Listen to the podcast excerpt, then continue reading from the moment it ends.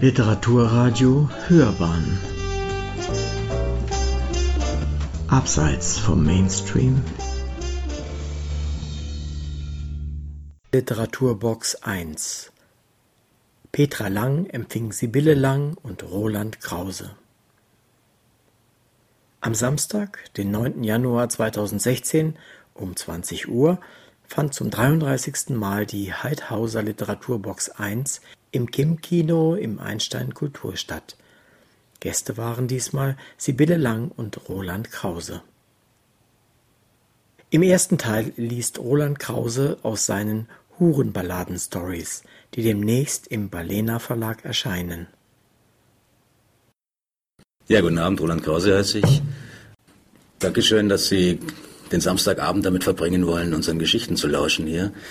Ähm, ich bin jetzt zum zweiten Mal hier und äh, mag die Atmosphäre hier auch unheimlich, auch wenn es manchmal ein bisschen heller ist. Ich kann jetzt, ich rede hier einfach ins Dunkel hinein, was auch ganz interessant ist.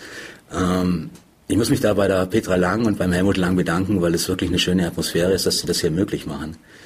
Ähm, beim ersten Mal, als ich hier gelesen habe, äh, habe ich einen Kriminalroman vorgestellt. Äh, jetzt habe ich zwei Geschichten dabei aus einem neuen Buch, das heißt Hurenballade. Hurenballade deshalb, weil ich die Balladen des François Villon ganz gerne mag. Also die schätze ich sehr und äh, auch eine Geschichte aus dem Buch so heißt. Äh, das Büchlein habe ich allerdings jetzt nicht dabei. Das kommt erst in ein, zwei Wochen in Balaena Verlag raus. Und das ist praktisch jetzt die äh, Vorpremiere, Preview, würde ich sagen. Genau. Ähm, die Petra Lang hat in der äh, Anmoderation oder besser gesagt äh, an der Ankündigung geschrieben, dass äh, die Erzählung, dass ich mich der, dem kleinen Bruder des Romans gewidmet habe. Ähm, ich bin nicht ganz sicher, ob es der kleine Bruder ist. Er ist auf jeden Fall der schlankere und der ist nicht so so, so mopsig äh, wie der Roman. Ähm, ich denke mir, manche Geschichten, die man so in 200 Seiten oder 300 Seiten liest, könnte man vielleicht auch in 20 zusammenfassen. Es war jetzt gar nicht so einfach, aus meinen Babys zwei auszuwählen.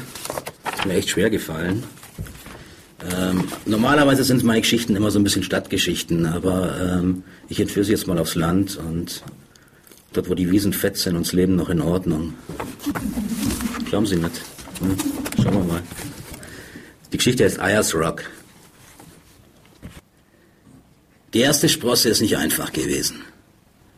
Die nächsten kraxelt der Lechner hinauf, ohne zu zögern. So wie er früher immer auf die Kirchbäume, Kirschbäume hinauf ist. 19 Sprossen. Aber sonst ist nichts wie früher. Er schnappt nach Luft. Der Schmerz schießt ihm ein, stärker denn je. Als würde jemand einen Dolch ins Fleisch seiner Hüfte bohren und die Klinge hin und her ruckeln. Vielleicht hat der Schmerz eine Ahnung, dass auch er bald nicht mehr existieren wird. Der Lechner weiß, wie er mit ihm umgehen muss. Der gehört zu ihm wie das Schnaufen und der Herzschlag seit langem. Die Zeit ohne Schmerz kommt ihm vor, als hätte er sie nur geträumt. Er presst die Augenlider zusammen, stößt den Atem aus und steigt unbeirrt weiter. Nach oben muss er, dahin, wo die alte Eiche einen ihrer kräftigen Arme beinahe waagrecht von sich streckt. Zurück kann er nicht mehr. Der Kälberstrick aus Hanf über der Schulter, den seine Großmutter noch eigenhändig geflochten hatte, ist für den Mann keine Last. Ein guter Tag ist es nicht. Er braucht keinen guten Tag mehr. Ein gewöhnlicher tut's auch. Heute Abend wird's noch ein Gewitter geben. Der Himmel ist wolkenverhangen. Wie ein tröstender Vater dem Bub fährt der Wind dem Lechner durch den Schopf. Er hat noch immer volles Haar, selbst mit 74. Und auch der Speck hat nie Gelegenheit gehabt, sich an seinen Hüften breit zu machen. Er ist seit jeher ein sehniger Kerl, der Alte. Für manch einen hält das Leben ein bequemes Kanapee bereit. Für den Lechner hat es einen Ochsenziemer in der Faust gehabt und ihn vorangetrieben. Da hat's kein Ausruhen gegeben, kein Verschnaufen. Der ist immer ohne Gnade über seinen Buckel getanzt. Vom Aufstehen früh am Morgen bis nach Sonnenuntergang. Aber so war er das gewöhnt. Beschwert hat er sich nie. Oder willst du reklamieren, dass du geboren bist? Sein Bub, der Michael, ist da anders gewesen, ein Träumer. Der konnte beim Herumstehen einfach verschwinden. Sein Leib war noch da, aber trotzdem hast du den Burschen suchen müssen. Der Verstand ist einfach raus aus dem Stall und mit den Schwalben um die Wette geflogen oder hat sich aus den Wolkengetümen Viechern fantasiert. Freilich hat der Lechner versucht, in die Pflicht und die Vernunft einzubläuen. So lange, bis der 14-jährige Michel ihn nur noch stumm angesehen hat mit einer Verachtung im Blick, die dich frösteln lässt. Danach hat er die Hand nicht mehr erhoben gegen den Bub. Jetzt ist er deinem Sohn zweimal im Jahr eine Karte wert aus Australien. Wer kann es ihm verdenken? Ayers Rock? Oder ein glubschäugiges Känguru sind vorne drauf und hinten ein knapper Groß zum Geburtstag oder Weihnachten. Zwei Zeilen. Als wäre es ein ferner Verwandter, der ihm längst nicht mehr zu sagen hat. Wahrscheinlich ist es so. Er hätte ihm schreiben können, wie es steht, aber er hat ihm nie geantwortet. Was wirst du in Sydney schon wissen davon, dass der Hof den Bach runtergeht und die Knochen des alten Morsch sind wie totes Holz? Er hätte es ihnen immer noch zeigen können. Zeigen, dass er noch Blut durch seine Adern fließt und kein Spülwasser. Aber sie haben ihn nicht mehr gelassen. Der Fortschritt wäre doch ein Segen, hat der Bürgermeister gepredigt. Doch der Lechner ist nicht mitgesegnet worden. Er hatte den falschen Glauben und sie haben ihn malträtiert gleich einem Ketzer. Auf sich allein gestellt hat er nicht mehr rackern, nicht mehr kämpfen können um sein Hab und Gut. Verfallen ist er, genauso wie sein Hof. Und das Geld ist weggeschmolzen, als wäre es Eis in der Sommerhitze. Selbst das verhauteste Vieh bekommt auf der Weide sein Gnadenbrot zu fressen, nur er nicht. Weg soll er. Weg soll alles. Keine Spur wird bleiben vom Lechner und seinem Anwesen. Als hätte es ihn nie gegeben. Ausradiert, abgerissen, mit Stumpf und Stiel. Und zuschauen wollen sie ihn lassen.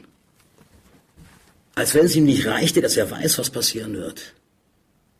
Der Gedanke reißt ihm die Brust auf und krallt sich in sein Herz.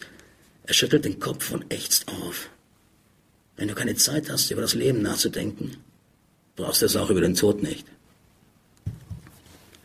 Der Alte ist da, wo er hingewollt hat. Er knotet den Strick um den Hals und legt sich die Schlinge um. Der Hanf kratzt ihm am Hals. Er dreht sich auf der Leiter und schaut über das Land. Saftig schauen die Wiesen aus, und die Halme wiegen sich im Wind, als würden sie sich noch einmal vor ihm verneigen. Ein Knarzen kommt aus seiner Brust, wie sich seine Lunge noch einmal aufpumpt. Er muss bloß von der Sprosse rutschen, dann ist es vorbei. Aus.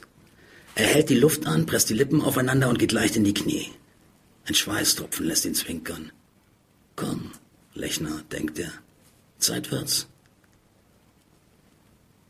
Etwas in seinem Blickfeld lässt ihn fahren. Was ist aber im alten Stadel los? Die Einzelheiten verschwimmen ihn. Die Brille steckt in seiner Brusttasche. Schließlich denkt niemand daran, seine Gläser aufzusetzen, bevor er sich den Strick nimmt. Er kneift die Augen zusammen und stellt den Blick schärfer. Rauch steigt von dort auf. Jetzt brennen sie ihm schon sein Zeug nieder. Die können es wohl nicht erwarten. Flammen tanzen auf dem Stadeldach. Soll das etwas ein letzter Blick auf Erden sein? Wen kümmert's schon? Nicht nur er wird zu Staub werden, auch sein Gelump. Brauchbar war der windschiefe Brettervorschlag nicht mehr. Das Holz wurmstichig und vermodert. Das Dach löchrig. Aber das war nicht immer so gewesen. Immerhin ist der Michael darin gezeugt worden. Jung und hitzig sind sie gewesen, er und seine Franziska. Da wartest du nicht auf die Nacht. Schon gar nicht, wenn du vor der Kammer immer das Husten und die schlürfenden Schritte der Mutter der Altbäuerin gehört hast, die nicht schlafen konnte. Immer hat es sie ruhelos umgetrieben. Manche Nacht ist sie plötzlich mitten in der Kammer gestanden und die Franziska hat sie wieder ins Bett bringen müssen. Da vergeht dir die Pracht. Der Lechner sich unter dem Laken vorgekommen wie ein Zuchteber, ruckzuck schnell, schnell und aufgegrunzt. Mit einem Ohr hat er dabei auf Geräusche gelauscht. Nicht, dass die Tür aufgeht und das Licht angedreht wird. Seine Franziska hat sie nie beklagt, nie ein böses Wort über die Schwiegermama verloren. Es gab ja noch den Stadel. Im Sommer im Stroh, am helllichten Mittag ist es mit ihnen dahin gegangen. Da haben nur die Mäuse gestaunt. Viel zu selten. Was würde die Franziska jetzt sagen, wenn sie noch leben tät?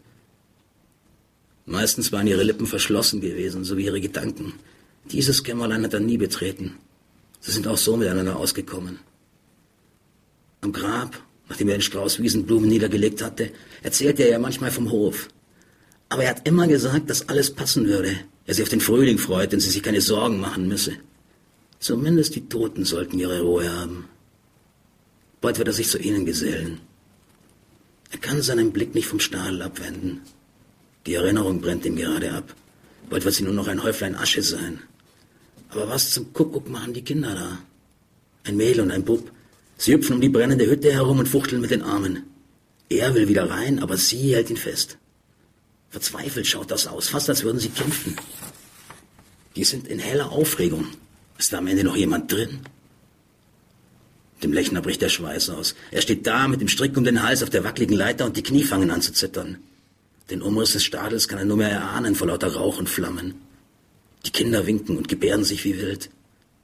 Einen Moment zögert er noch, unschlüssig, was zu tun wäre. Dann hält er nicht mehr aus. Er muss es wissen. Fast wäre er von der Sprosse gerutscht, das fehlte noch. Er reißt sich die Schlinge vom Hals, dreht sich um und kraxelt die Leiter wieder hinunter. Nix als Ärger. Die verreckten Plagen. Er strecken sie ihm die Scheune an und dann... Nicht mal beim Aufknüpfen hat man seine Ruhe. Er hastet los über die Streuwiese. Es geht ihm viel zu langsam. Rennen kann man das nicht nennen. Es ist eher ein beschleunigtes Hinken, so als wollte ein lahmendes Ross zu traben anfangen.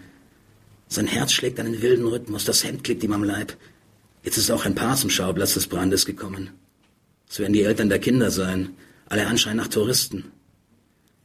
Der Lechner hat sie noch nie im Dorf gesehen. Sie tragen Wanderfunktionskleidung der kostspieligen Art, ausgerüstet für die Alpenüberquerung, als wenn du hier nicht mit Jeans und Joppe hatschen könntest.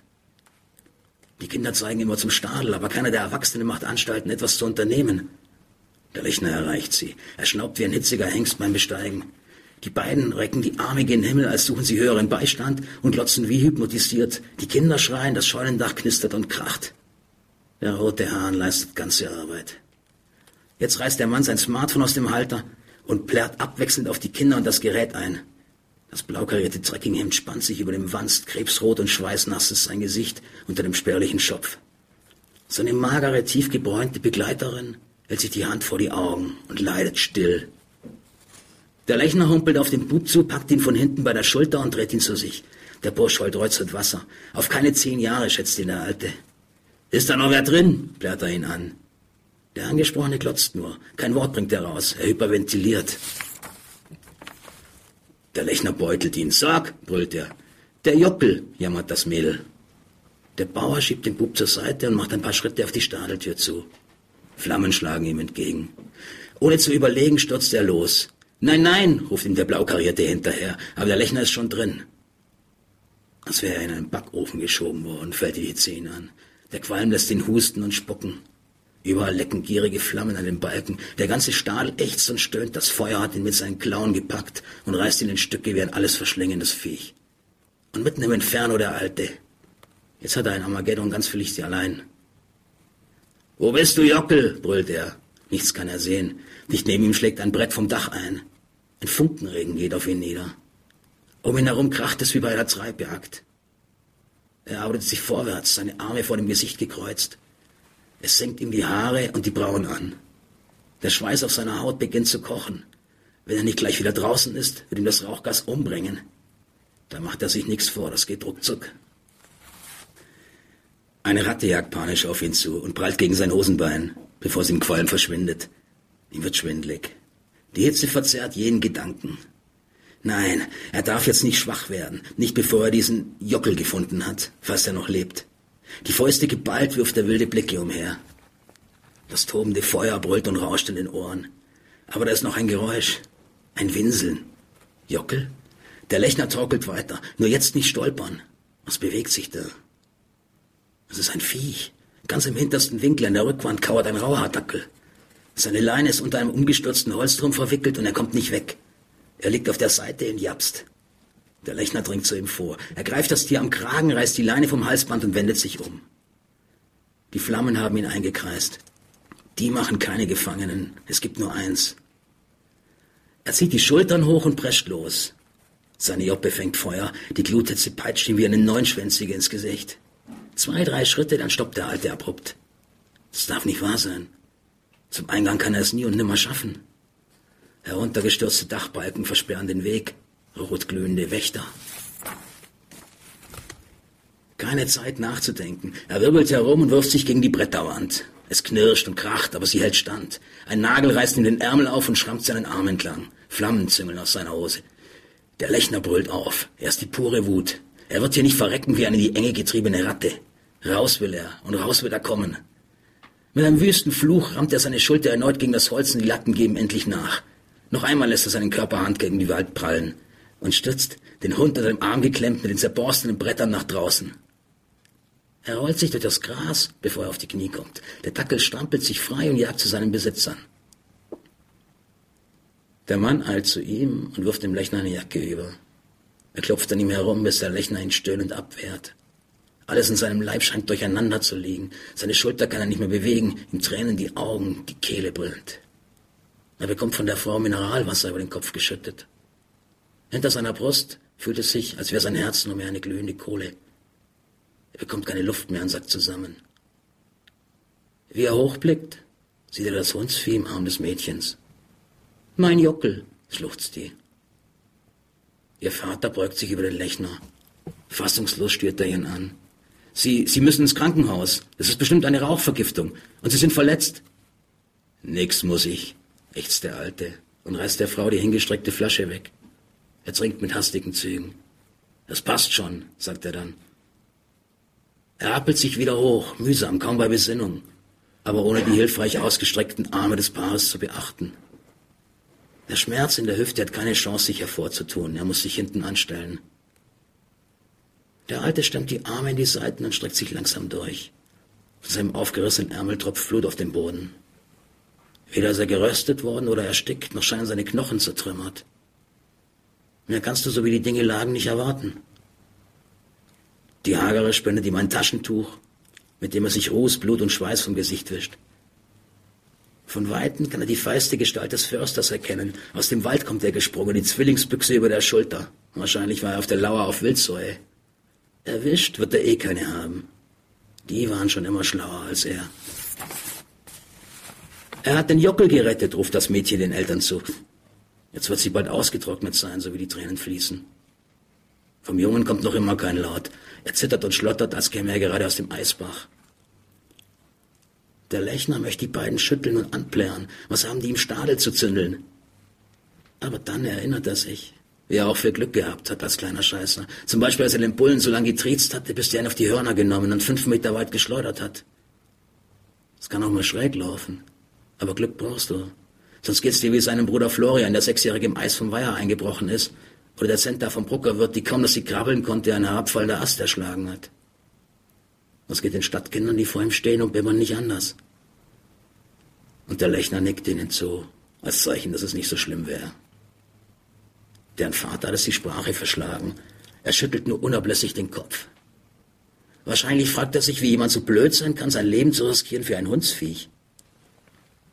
Aber der Lechner hat ja nicht wissen können, dass der Jockel nur ein Dackel ist.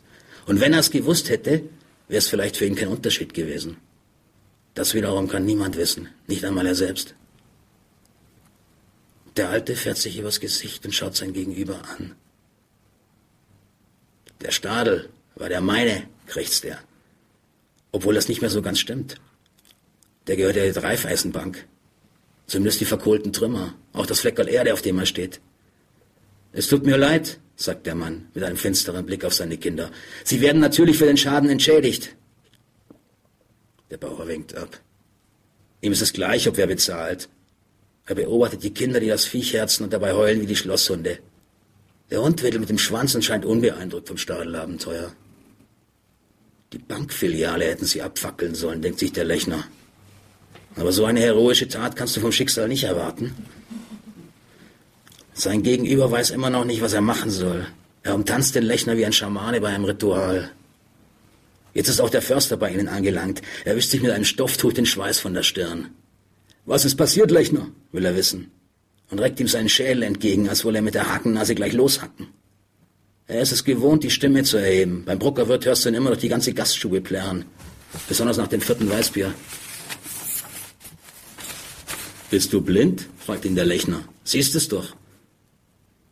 Dabei ist bald nichts mehr zu sehen vom Stadel. Der ist vollkommen runtergebrannt. Die Reste gehen nicht mal mehr als Johannisfeuer durch. Und du? will der Förster wissen. Eine ernste Miene trägt er zur Schau. Weil das nicht geht, dass in seinem Revier gezündelt wird, das wäre ja noch schöner. Mir fehlt nix, bekommt er eine Antwort hingeworfen. Der Lechner ist fertig mit dem Stadel. Er macht sich daran, die Wiese wieder zu überqueren. Er will zurück zur Eiche. Der Kälberstrick muss irgendwie wieder runter. Darüber braucht er nicht eine Sekunde nachzudenken. Weil, wenn du nicht weißt, wofür der nächste Tag noch gut sein kann und ob dich noch wer bräuchte, da kannst du dir nicht einfach einen Strick nehmen. Das geht nicht. Da hat ihm das Hundsvieh einen Strich durch die Rechnung gemacht. Und so wie seine Knochen gerade beieinander sind, ist er nicht einmal sicher, ob er die Leiter hinauf könnte. Was fehlt noch, dass sich das Rückgrat breche? Rufen Sie mich an, beschwört der Mann ihn und hält ihm eine Visitenkarte vors Gesicht. Wenn Sie irgendetwas brauchen. Es ist ein Kärtchen mit grünen Schriftzügen und so Jaffa-Firmenzeichen. Das Symbol hat der Lechner schon gesehen. Deren Werke verarbeiten Soja überall auf der Welt. Bald wird hier auch eins stehen, damit das Dorf auch in der großen Welt schnuppern darf. Sales Support Manager kann der Alte entziffern. Der gesegnete Fortschritt trägt also ein blau kariertes Hemd. Er zwinkert dem Mann zu, fasst die Karte aber nicht an. Lang hängt dessen Hand in der Luft, bevor er sie wieder einfährt und ich weiß wohin mit seinem Blick. Der Lechner streicht sich über das stoppelige Kinn, wendet sich ab und stapft bedächtig weiter. Er braucht nichts. Gerade hat er alles. Sogar sein Stolz ist erschienen und zieht ihm den Rücken gerade. Es ist doch ein guter Tag geworden, auch wenn es kein besonderer ist. Er sollte seine Groschen zusammenkratzen und Ayers Rock einmal von nahem betrachten, solange er noch hatschen kann. Der Franziska hätte das bestimmt gefallen.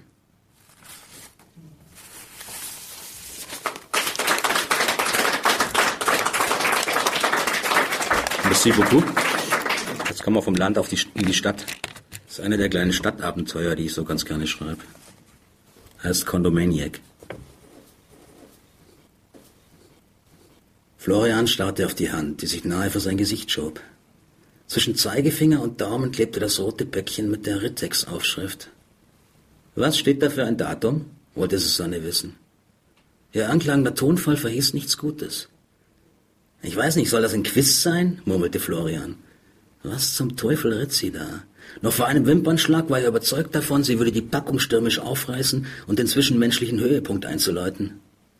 Jetzt zog sie die Beine an und griff nach der Decke. 2010. Sie spuckte förmlich jede einzelne Zahl auf ihn.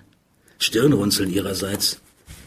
Alberne Situation. Die Diskussion musste aufhören, sonst würde das eine Wissenschaftsdoku anstatt einer Romanze. Verdammt.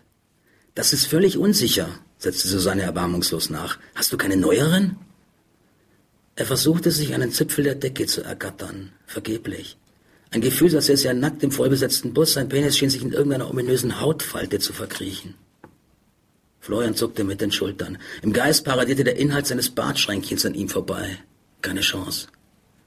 Dabei hätte das einer jener magischen Abende werden sollen. Die Duftkerzen brannten, im Hintergrund brummte Leonhard Cohn sein unsägliches Suzanne. Pünktlich geliefert durch Amazons Premiumversand und alles war tiptop bereitet. Sechs Monate arbeiteten sie zusammen in der Firma. Susanne war ihm gleich aufgefallen. Ihr Lächeln, ihre bestimmte extrovertierte Art und nicht zuletzt ihre Erscheinung. Die üppigen weiblichen Formen harmonierten perfekt mit ihrer blassen Haut und dem Rotblond ihrer Haare. Grüne Augen. Auch bei ihr schien er Eindruck hinterlassen zu haben, vielleicht wegen der Gegensätze. Er war ein dunkler Typ, ruhig und besonnen und neigte, obwohl mitten in den Dreißigern, nicht zu weichen Rändern. Ihr bohrendes Und nun? riss ihn aus warmen Gedanken. Entweder du nimmst sonst keine oder hast nie Gelegenheit, schlachtete sie ihn ab. Das ist Leichtsinn pur. Du weißt, was Irmgard passiert ist. Natürlich wusste es Florian. Jeder Mann sollte wissen, was Irmi widerfahren war klassische Gefühlsexhibitionistin. Sie vermochte es, im Büro alle an ihrem vielschichtigen Erleben teilhaben zu lassen. Einem ihrer abgelegten Lover war der Gummi geplatzt, maximales Drama. Das war wohl noch die Zeit, als Verhüter aus Schweinsdarm genäht wurden, mutmaßte Florian, zog es aber vor, keinen Kommentar diesbezüglich abzugeben. Entschlossen griff er zu Jeans. Gegenüber ist doch die Pizzeria, meinte er. Ich bin gleich wieder da. Gut wäre ein Satz gewesen wie, ach was, so dramatisch ist das nicht. Stattdessen warf seine gestrenge Bettgespielin einen skeptischen Blick auf die Uhr. Ich werde ja wohl noch ein Bräser auftreiben können mit amtlichem Datum, versicherte ihr Florian, während er sein T-Shirt über den Kopf zog. In die Decke gehüllt, tapste sie ihm nach bis auf den Gang. Als er sich nach dem Schuhebinden aufrichtete, hielt sie ihm erneut die Hand unter die Nase. Von dieser Hand würde er noch träumen, auf die eine oder andere Weise. Dabei hatte sie so zart gestaltete Finger, Justamente hielten sie kein weiteres Corpus Delicti, sondern einige Euromünzen. Mein Beitrag zu dem Thema, sagte die Frau. Er schob sich das Geld in die Hosentasche, griff seine Jacke und winkte zum Abschied mit den Schlüsseln. Vor dem Haus stehend atmete er tief durch. Dann hastete er über die Straße. Die Fenster der Pizzeria waren erleuchtet. Doch als er die Eingangstüre schwungvoll abfriss, stemmte sich ihm eine Angestellte entgegen. Tut mir leid, wir haben schon geschlossen. Sie grinste müde. Florian trachtete danach, sich das gewinnendste Lächeln seines Lebens ins Gesicht zu zaubern. Da oben wartete eine Susanne in seinem Bett, nackt wie, so wie man nur sein konnte. Himmelhilfe, er war nur ein paar Schritte entfernt, wieder zu ihr zu gehen, ganz triumphierender Jäger. Nur schnell auf die Toilette, bitte, flehte er. Wir haben geschlossen, morgen ab halb elf wieder, wiederholte sie, akzentuierter und langsamer. War die Wahrheit angebracht? Die Sprache der Liebe? Amore? Vielleicht verstand sie das. Ihr Mund lächelte noch, allerdings schienen ihre Augen inzwischen die Frage zu formulieren, ob er schwer von Begriff war. Sie würde nichts verstehen. Da stand sie, groß blondiert, den üppigen Busen nach vorn geschoben. Diese Frau befand sich innerhalb einer Festung aus massiven Öffnungszeiten. Und sein Rambock war aus Gummi, respektive Latex.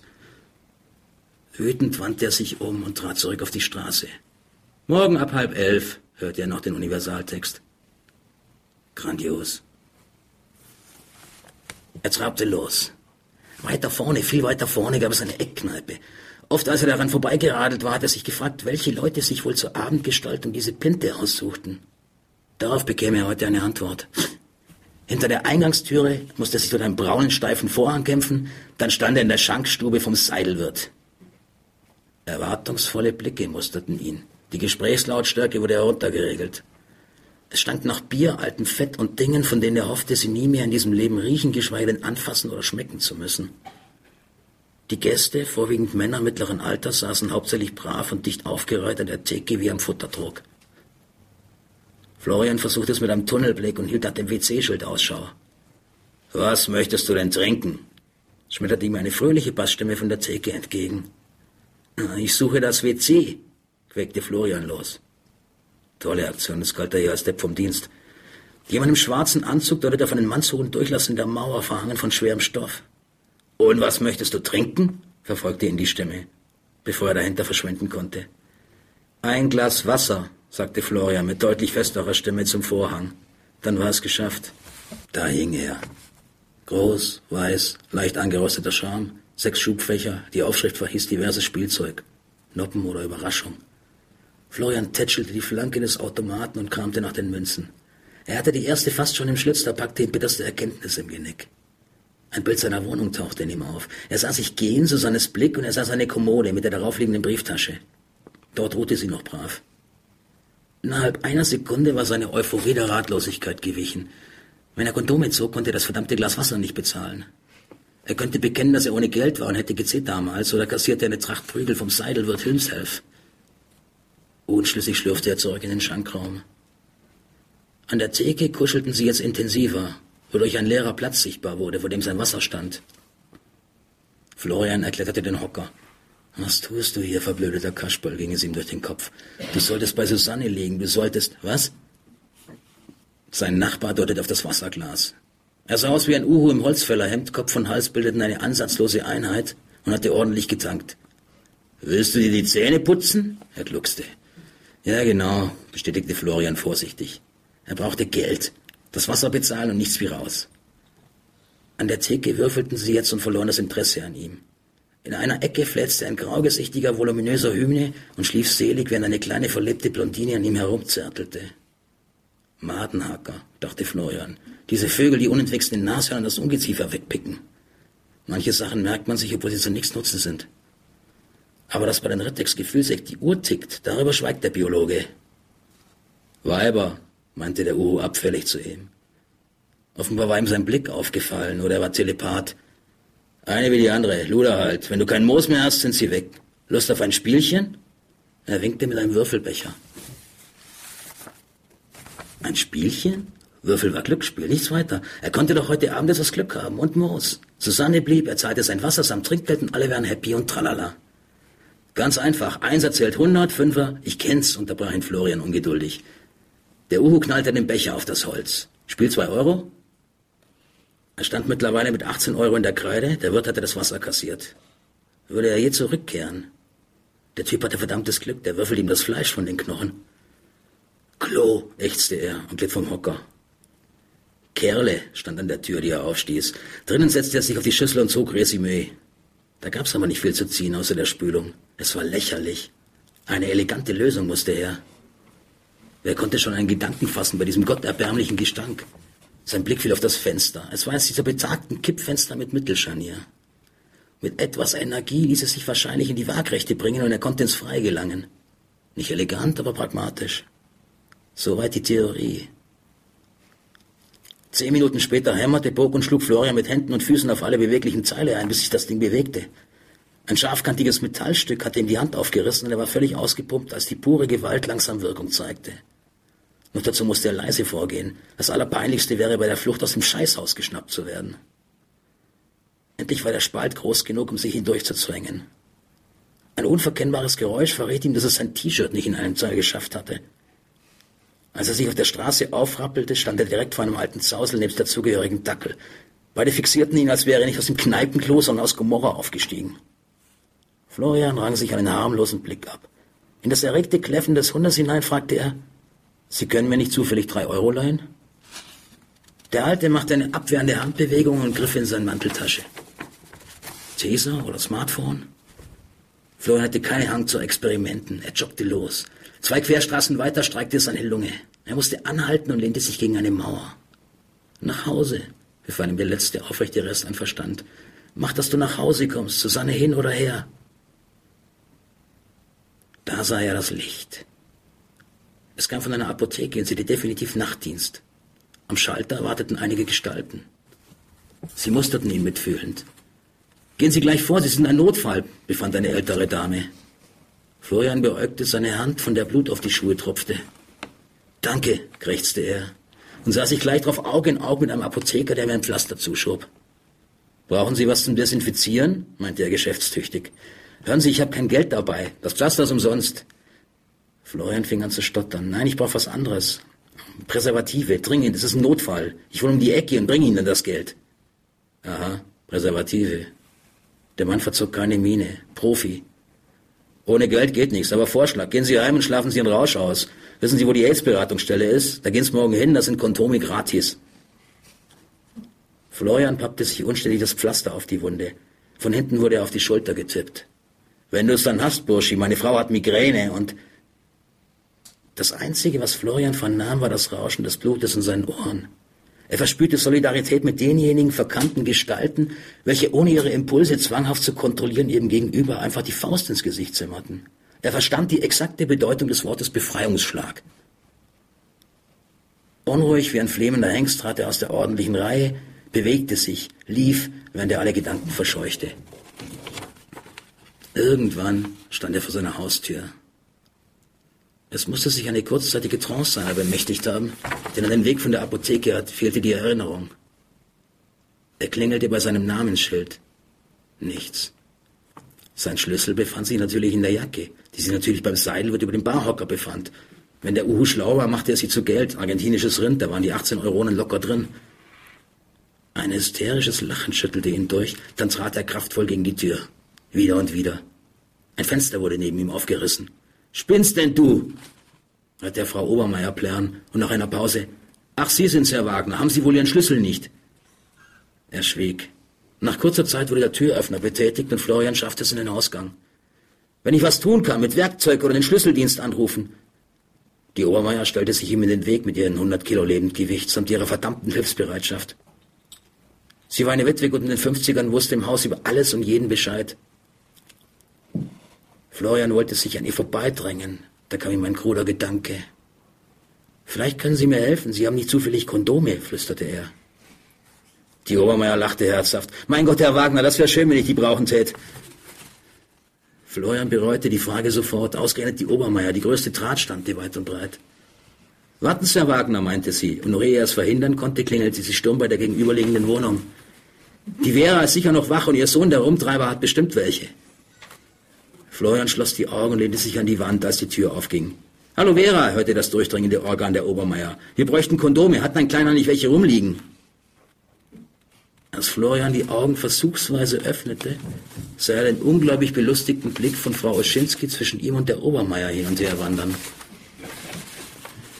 Weiß nicht, Mari, der Josch ist nicht da. Keine Ahnung, wo er wieder ist. Ich schau mal in sein Zimmer. Sie verschwand in der Wohnung. Eigentlich hätte peinliches Schweigen einsetzen müssen, welches die Nachbarin aber gekonnt zu umgehen wusste. Mein Verblichener, der Josef, heute kann man ja über alles reden, der hat einmal gesagt, dass er davon eine Allergie bekommt, von den Inhaltsstoffen, einen Ausschlag, verstehen Sie? Ja, Florian verstand. Er nickte schweigend wieder und wieder. Er nickte noch, als die Oschinski erschien und triumphierend einen Bräser hochhielt. In der Schublade kommentierte sie die erfolgreiche Suche, aber nur einer. Einer ist besser als keiner, beschied Frau Obermeier und nahm den Gummi in Empfang. Florian hielt's nicht länger aus. Er riss der verdutzten Obermeier das Päckchen aus der Hand und hastete die Treppen nach oben. Sollten sie von ihm denken, was sie wollten. Im vierten Stockwerk angekommen, schob er das Präservativ in die Hosentasche, der Ausdruck schien ihm kyrillisch zu sein, und klopfte an seine Wohnungstür. Ich bin es, Susanne, lass mich rein. Die Tür wurde erst einen Spalten, dann ganz geöffnet. Ich dachte, du hast den Schlüssel mitgenommen, wurde er empfangen. Hast du vorhin geklingelt? Florian nickte. Er versuchte sich zu erinnern, was passiert war, bevor er die Hauptrolle in die Jagd auf das goldene Kondom übernommen hatte. Er brauchte irgendeinen Anknüpfungspunkt. Susanne war wieder in Jeans und Bluse. Verlegenheit kroch dort den Raum. Wie siehst du denn aus? Bist du unter den Bus gekommen? vernahm er sie von hinten, als sie ihm in die Küche folgte. Er ließ sich auf einen Stuhl fallen, während sie munter weiter plauderte. Du warst über eine Stunde weg. Ich dachte schon, das ist wie bei den Männern, die zum Zigaretten holen gehen und verschwinden. Sie kicherte kurz. Übrigens, achtest du wohl nie auf Haltbarkeitsdaten oder so? Florian schaute auf. Wieso? fragte er verständnislos. Naja, im Kühlschrank stand ein Joghurt, den hättest du dressieren können. Der wäre auf Zuruf zu dir gelaufen. Ich habe ihn weggeschmissen. Er folgte ihrem überlegenen Blick bis zum Mülleimer. War das dieselbe Susanne, bei der er ein halbes Jahr lang Herzklopfen gekriegt hatte? Sobald sie ihn bloß ansah? Dieselbe, die sich in sein Bett gekuschelt und geschnurrt hatte bei jeder Berührung? Oder war das in einer anderen Dimension, in einem anderen Leben passiert? War er ein anderer Florian? Ach, wie aus weiter Ferne hörte er sie nach dem Kondom fragen. Sein Blick ruhte auf seinen Kühlschrank. Nein, sagte er langsam. Du hattest recht, war schon alles zu. Nicht so schlimm, meinte sie. Ich wollte mir eh schon ein Taxi rufen, weil es echt schon verdammt spät ist. Aufgeschoben ist nicht aufgehoben, oder? Klar, er seufzte. Nachdem Susanne sich mittels Taxi nach Hause aufgemacht hatte, griff Florian sich ein Jever aus dem Kühlschrank. Er widerstand der kurzzeitigen Versuchung, das Etikett zu lesen und ließ es einfach die Kehle hinunterlaufen. Die Kohn-CD leistete dem gezähmten Kirschjoghurt Gesellschaft.